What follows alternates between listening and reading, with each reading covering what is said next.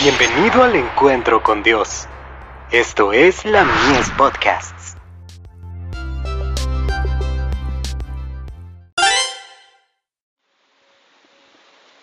La fe por la cual vivo. Experimentando la voluntad de Dios.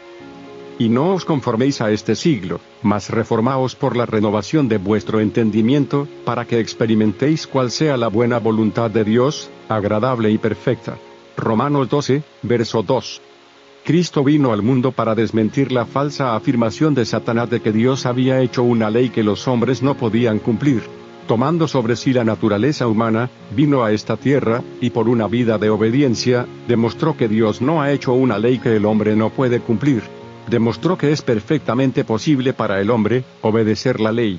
Los que aceptan a Cristo como su Salvador, y llegan a ser participantes de su naturaleza divina, pueden seguir su ejemplo viviendo una vida de obediencia a cada precepto de la ley.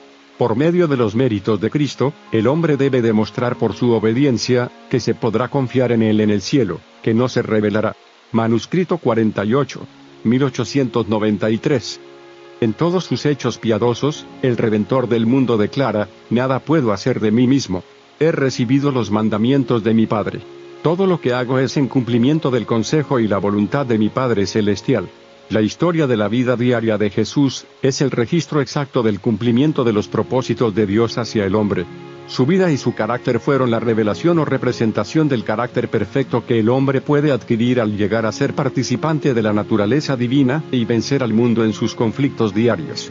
De Youth Instructor. 23 de abril de 1912. Los jóvenes necesitan tener siempre presente el camino que Cristo siguió. En el estudio de la vida de Jesús, aprenderemos cuánto quiere hacer Dios por su medio, en favor de sus hijos. Y sabremos que por grandes que sean nuestras pruebas, no pueden exceder a lo que Cristo soportó. Mensajes para los jóvenes. Páginas 15 y 16.